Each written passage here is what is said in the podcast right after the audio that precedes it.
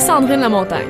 En ce temps de réjouissance, Marc et Martin Lamontagne d'Excavation de Lebeau et son centre de récupération tiennent à vous souhaiter un joyeux temps des fêtes à toute sa clientèle et à tout leur personnel.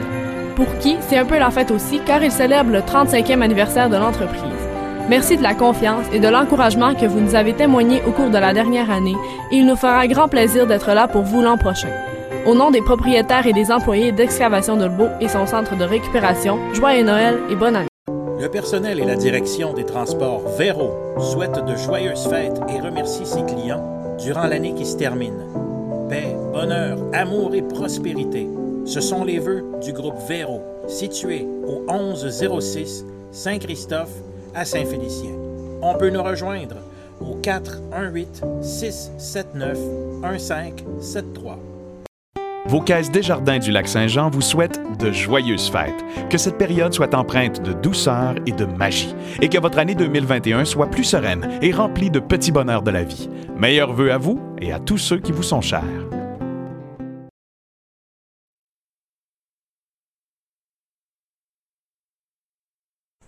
Tellement content de retrouver mon ami euh, Bruno Boudreau, évidemment. Il s'est passé beaucoup de nouvelles dans le monde du baseball durant la période des fêtes et euh, j'ai décidé de parler avec Bruno cette fois-ci. Salut Bruno! Bruno? Hello Dan, ça va bien? Ça va bien, ça va bien. Je te souhaiter euh, bonne et heureuse année?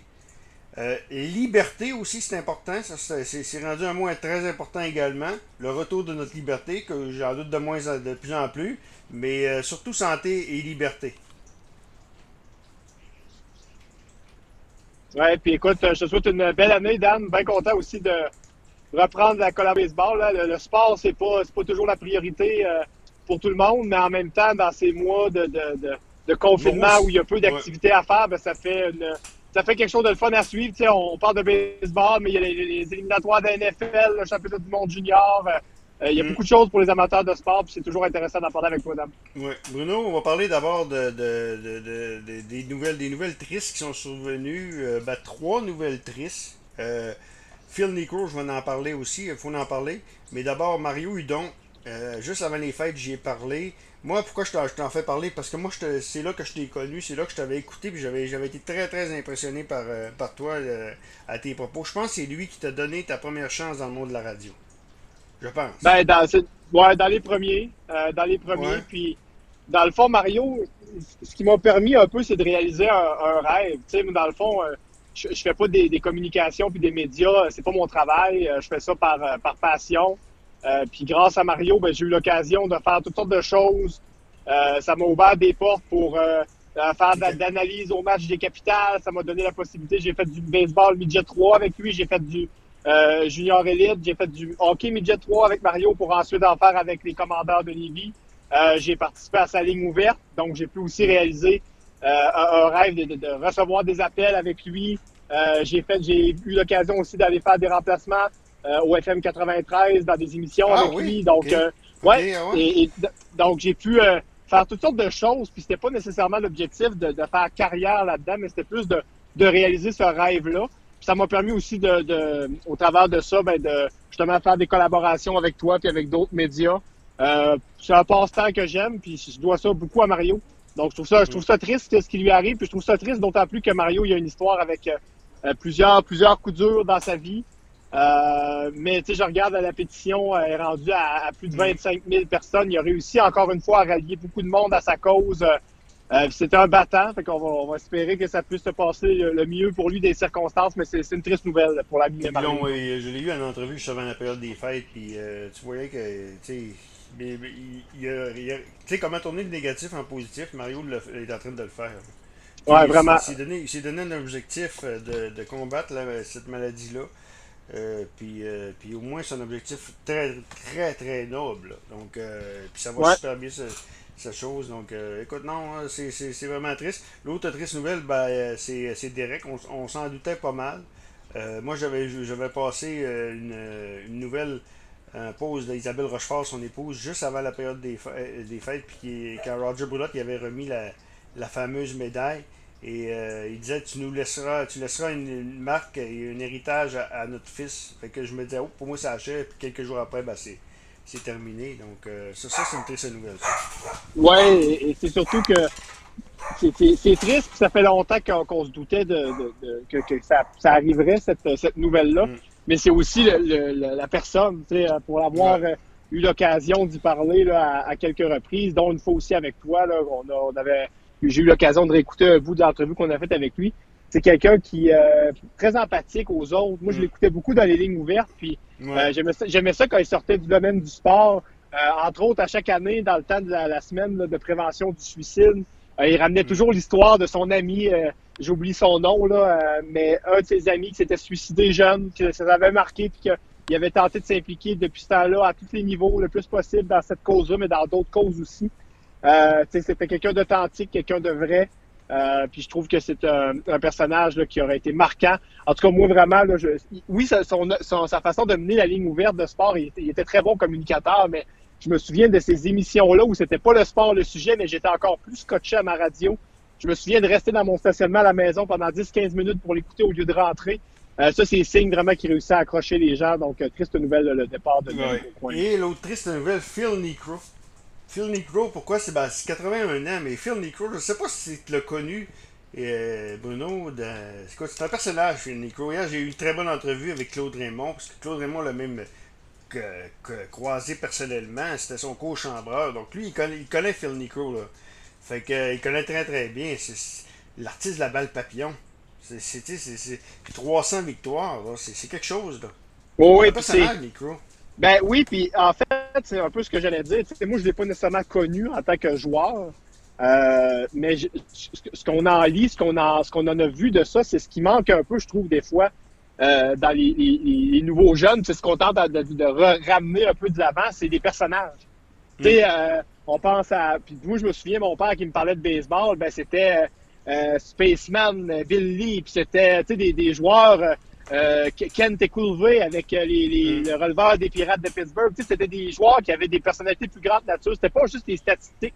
C'était tout ce qui amenait autour des joueurs. C'est cette espèce de caractère-là. Puis à un moment donné, ben, ça a disparu. Puis il y a des gens qui ont lâché un peu le sport. Oui, il y a eu l'argent, la grève de 94, mais il y a aussi eu la modernisation du sport qui a fait un peu disparaître, édulcorer un peu hein, dans le monde politiquement correct aussi qu'on vit.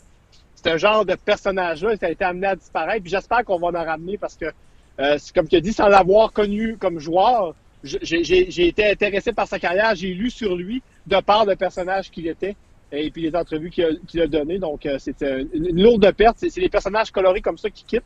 Euh, c'est toujours une lourde perte pour, pour le monde du baseball.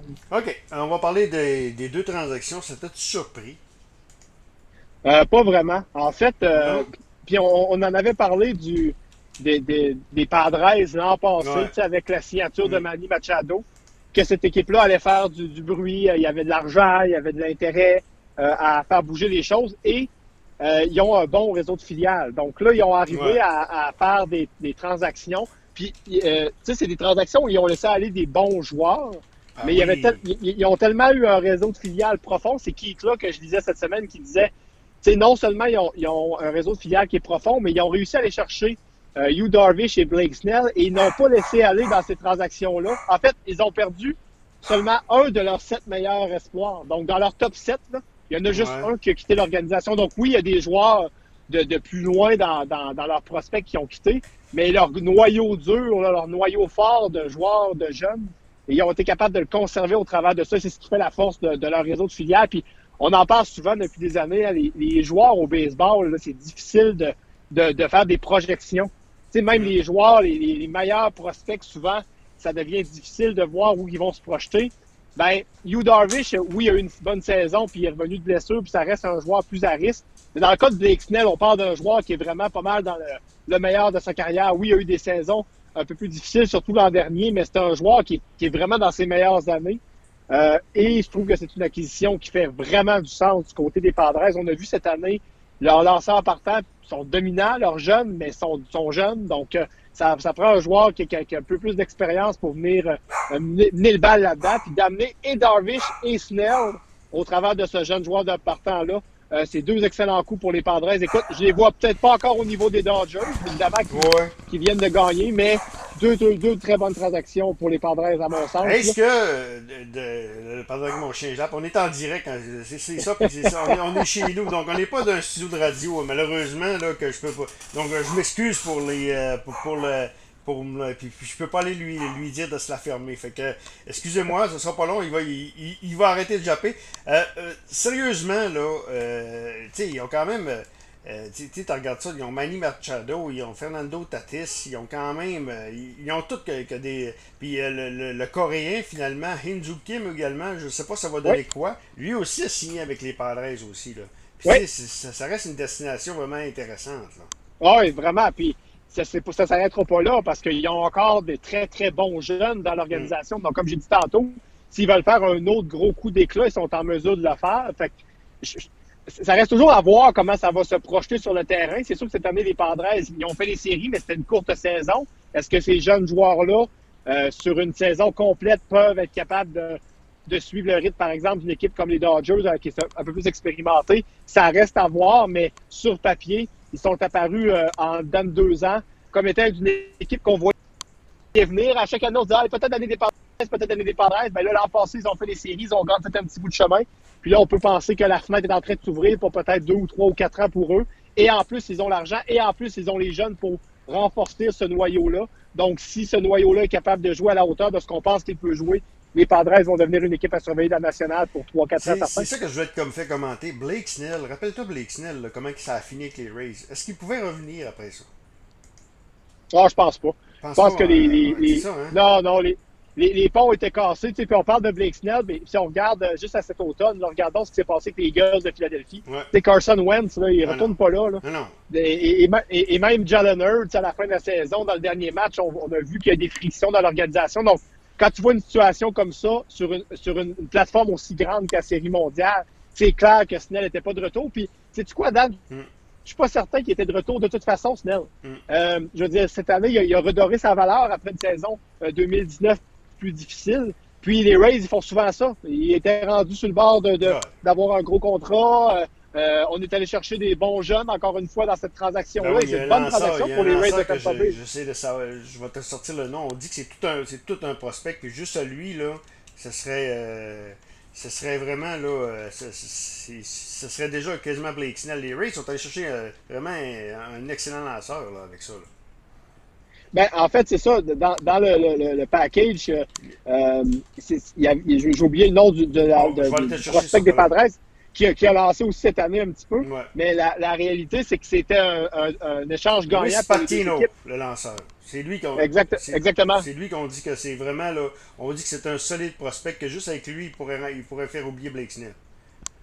Puis les Rays, la manière qu'ils ben, développent, ben, ça, exactement. La manière développent aussi sont, sont excellents. Ben c'est ça, puis ça vient se, complémenter avec tous les jeunes lanceurs qu'on a vus cette mm. année, même dans les séries, leur, leur enclos de relève. Donc quand on regarde l'ensemble de là, c'est pour ça que je c'est une bonne transaction pour les deux équipes. Mais s'il y a une équipe qui était bien placée pour acquérir euh, Snell sans nécessairement trop donner en retour, c'était euh, les Padres de San Diego. D'autant plus que Snell n'aurait pas été échangé aux Yankees ou aux Red Sox. C'est impossible que les, les Rays échangent ça dans la même division alors que l'équipe va encore être une équipe aspirante aux, grands honneurs l'an prochain. Donc, c'est une, très bonne transaction pour les Padres et c'est aussi une bonne transaction pour les Rays. OK, OK. Je veux te faire parler des Blues. Moi, je m'attendais que le marché des joueurs autonomes allait exploser immédiatement après. Je, pensais que les Rays, les, les, transactions des Padres allaient faire réagir les autres marchés. C'est sûr qu'il est encore très tôt. Il est le 5, euh, le 5 euh, janvier. Euh, il y a beaucoup de rumeurs qui circulent. Hier, Leon Hendricks était apparu avec les, dans, autour des Blue Jays. Je te l'ai dit avant les fêtes, c'est le premier gars que j'irai chercher chez les Blue Jays. Parce que la, relève, les Blue Jays avec Ken Jazz, ils n'ont pas, de, pas de releveur pour fermer les livres, puis ça va en prendre un. Puis Hendricks a déjà lancé avec les Blue Jays, donc ça, c'est une bonne nouvelle. Mais je m'attendais de voir les Springer, les Matthew. Tu sais, je pensais que ça allait être le signal pour le marché des joueurs autonomes qui allait s'ouvrir. C'est sûr qu'il est encore très tôt, là. Euh, ouais, ben, j'avais un peu la même, la même attente. Je me disais, ça va peut-être faire débloquer un peu les choses. Euh, par contre, il y a deux, éléments dans ce que tu as dit. Premièrement, Hendrick, je suis d'accord avec toi 100%. Là. Moi, je, suis beaucoup avec Oakland depuis que euh, deux, deux, saisons, entre autres, qui est devenu un releveur très dominant avec les A's. Puis, on se souvient de son passage avec les Blue Jays, connaît l'organisation, donc ça, ça, pourrait être naturel pour lui de revenir. Donc, ça, je trouve que ça serait logique du côté des, Blue Jays. L'autre chose, c'est que du côté des joueurs autonomes, oui, les, les, la, les transactions ont fait peut-être bouger un peu la réflexion des équipes, mais en même temps, il n'y a pas eu de contrat de signé. Tu sais, dans ces transactions-là, on n'a pas eu des, nouvelles barres qui ont été établies. Et puis c'est là aussi, quand je vois les contrats qui sont demandés, quand je vois Springer, euh, euh, le montant qui est demandé, quand je vois euh, un gars comme Trevor Bauer à la recherche d'un contrat de plus de 150 millions, je pense qu'il y a des équipes qui vont attendre de voir, OK, est-ce que quelqu'un va signer Bauer? Est-ce que quand quelqu'un signe Bauer à 140 millions, est-ce que ça veut dire que je peux signer un, un lanceur de deuxième ordre à 100 millions, à 90 millions? Qu'est-ce que ça veut dire pour Springer? Donc, j'ai comme l'impression qu'il va, ça va plus être une signature qui va débloquer ça, Dan. Ça va être vraiment un mouvement, un peu comme on avait vu avec euh, Machado Harper il y a deux ans. Il se passait rien, puis tout d'un coup, les gros contrats se sont mis à signer. Dès qu'il y en a un premier qui s'est signé, devenu mm. comme le contrat. Puis là, il y a l'histoire encore des, il y a encore l'histoire des fans. Le baseball, c'est 3 millions qui ont, perdu l'année passée. L'histoire des fans aussi, là. C'est pas clair encore, là. Ça aussi, là, c'est. Ça aussi, là, ça, a un impact sur le marché des joueurs. Les Blue Jays, les Blue Jays, c'est ben oui, puis les Blue Jays, c'est où ils vont jouer? Y a-t-il l'autorisation de jouer au Canada? Qu'est-ce qui va se passer? On n'a qu'à passer au hockey. S'il y a un confinement total au Québec, est-ce que le Canadien va être impacté alors qu'il avait annoncé qu'il allait jouer? Donc, la saison va commencer sous peu. Le baseball, il y a la chance que ça commence plus tard alors qu'on risque d'arriver au printemps avec des assouplissements de mesures. Mais avant d'arriver jusque-là, les joueurs vont y penser deux fois avant de signer avec Toronto, c'est sûr. Ah, c'est clair, c'est clair. En terminant, Bruno, je veux te parler de, je veux te parler du marché, des, des, des joueurs, euh, des, euh, du Hall of Fame qui va avoir lieu bientôt. Euh, la sélection des, des, des, des, temps de la renommée. À date, ce qu'on a vu, Ryan Thibodeau, c'est lui qui, est le, qui, qui, qui, qui donne ses, qui, qui dévoile publiquement les votes. C'est-tu Ryan Thibodeau, ouais, c'est ça s'appelle, hein? Ouais. Puis à date, il y a, j'ai pas été voir dernièrement, je sais que Frédéric Daigle le tweet souvent, là.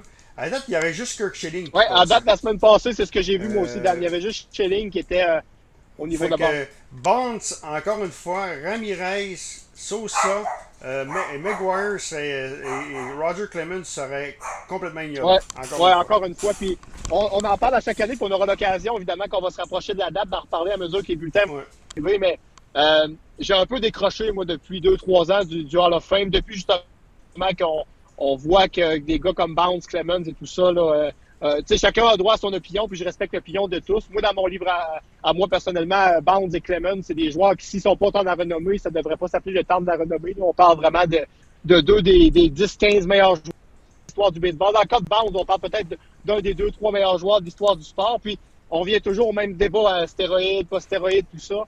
Euh, Ouais, mais c'est parce que c'était des joueurs. Avant Cooper. Euh, euh, tu te rappelles de, ces joueurs-là, avant, l'histoire des stéroïdes, c'était des joueurs. Ben, de toute façon, mais à l'époque, les, stéroïdes n'étaient pas interdits euh, au baseball. Puis le monde souvent dit ben, tant que Pete Rose n'est mm. pas là, ben moi, Pete Rose, c'est bien de valeur, mais il y a une règle écrite depuis le scandale de 1919 des White Sox. Il y a une seule règle décrite, c'est tu paries mm. pas sur le baseball. C'est écrit partout dans les vestiaires du baseball majeur. Il a offert la règle. Moi, ça, là, pour moi, c'est banni à vie c'est réglé, on passe au suivant. Mais pour certaines personnes, ben, si tu commences à admettre des tricheurs comme Barnes et Clement, tu dois admettre Rose. Est-ce que je suis euh, euh, d'accord à admettre Rose? Tu sais, moi, je, dans ma tête, je pourrais toutes les admettre et je pourrais mettre Rose avec un astérix. Tu sais. euh, toutes les possibilités sont là. On aura l'occasion d'en reparler, mais j'ai moins suivi ça depuis les années parce que justement, quand je vois des joueurs justement comme, comme Schilling et rien contre Schilling, mais Roger Clemens était un bien meilleur lanceur que Kurt Schilling. Et, et, c'était, à mon sens, ça s'arrête ah Bruno, merci beaucoup. On s'en reparle. On va aller m'occuper de mon, mon, bébé parce que c'est très difficile. On s'excuse encore une fois. On est, on est à la maison. c'est ça, c'est ça qui, qui, qui, est l'inconvénient. Donc, on s'excuse euh, pour, pour, pour, mon, le de mon bébé. Euh, Bruno, on s'en reparle. Oui, merci, Dan. Bonne année encore.